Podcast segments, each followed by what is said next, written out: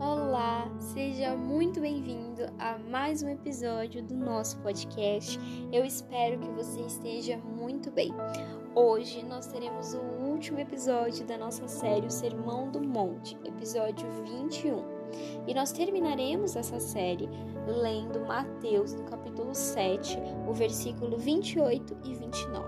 E diz assim: quando Jesus acabou de proferir essas palavras, as multidões estavam maravilhadas com a sua doutrina, porque ele as ensinava como quem tem autoridade e não como os escribas. Amém? Para terminar essa série, eu gostaria de lembrar você que o Sermão do Monte, ele foi o maior sermão que nós temos registrado de Jesus em que ele pregou três dias aproximadamente, né? E ele é dividido em três capítulos de Mateus, que é Mateus 5, 6 e 7.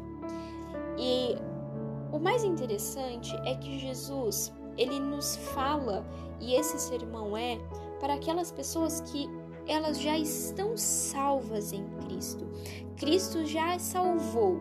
O Sermão do Monte, ele é para ensinar as pessoas o caminho como elas devem seguir, como elas devem viver na terra.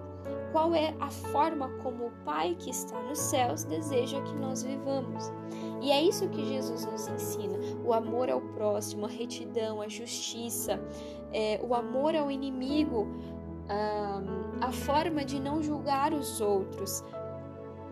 Então Jesus ele vai ao longo desse discurso trazendo a graça para os nossos corações, mostrando como é a graça e como ela está agora aliada, mas também distante da lei. Então, foi isso que ao longo desses 21 episódios nós viemos falando. E ele termina o Sermão do Monte e o versículo é bem claro dizendo que as multidões estavam maravilhadas com a sua doutrina, porque ele ensinava como quem tem autoridade. Isso significa que Jesus, ele sabia exatamente do que estava falando. Jesus, ele preparou aquele discurso, aquele sermão, para que nós entendêssemos a graça que foi derramada sobre nós e como nós deveríamos viver a partir daquele momento. Mas o mais interessante e o que mais me chamou a atenção foi que Jesus ele não operou milagres durante aquele sermão, pelo menos não que tenha sido registrado. O versículo, perdão, o capítulo 8 de Mateus vai começar dizendo que Jesus desceu do monte e operou um milagre em um leproso. Mas ele operou um milagre depois que ele desceu do monte, depois que ele terminou o discurso. Ou seja, durante todo o período que Jesus estava pregando, ele apenas pregou, ele apenas ensinou a nossa forma de caminhar com ele. Ele não operou nenhum milagre, ele não operou nenhuma maravilha. Sinal que ele não podia, muito pelo contrário, Jesus podia curar e operar milagres a qualquer momento. O que Jesus nos mostra é que nós já fomos curados e salvos, mas isso não é o que nos move. A cura, o milagre, não é o motivo de nós seguirmos Jesus. Sim, nós precisamos de bênção, sim, nós precisamos de cura, nós precisamos de milagres todos os dias, mas isso não é o que nos motiva.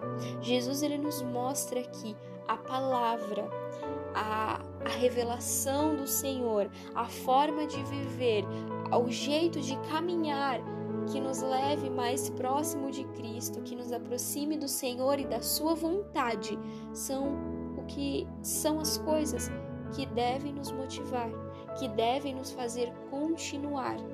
Não são os milagres, não são as curas, não são só as promessas, mas é o Senhor. É Ele e só Ele.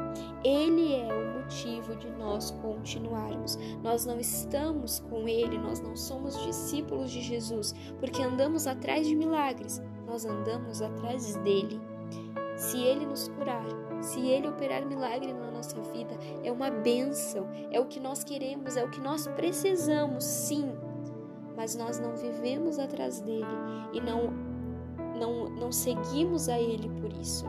Nós seguimos a Jesus porque Ele tem o nosso coração, porque Ele tem as palavras de vida eterna, porque se não for por causa dele, nós não temos para onde ir. É o que é a passagem em que Pedro, em que Jesus pergunta: "Vocês não vão embora?" E Pedro responde para ele: "Senhor, para onde é que nós vamos se só o Senhor tem as palavras de vida eterna? Nós estamos atrás de Jesus. Nós vamos seguir esse caminho que Jesus nos deu, porque ele é Cristo e porque ele tem as palavras que nos trazem vida os milagres, as curas, as profecias e todo o resto que vem acompanhado disso. São os benefícios do Senhor. A salvação Ele nos deu. Amém? Deus abençoe o seu dia. Deus abençoe que você possa contemplar esse esse todos esses episódios do Sermão do Monte que você tenha gostado, que você possa seguir isso que o seu coração ele brade mais e cada vez mais pelo Senhor e por, por buscar a sua palavra. Eu espero que você tenha gostado e que o Senhor tenha tocado no seu coração como tocou no meu. Deus abençoe você e até o nosso próximo episódio.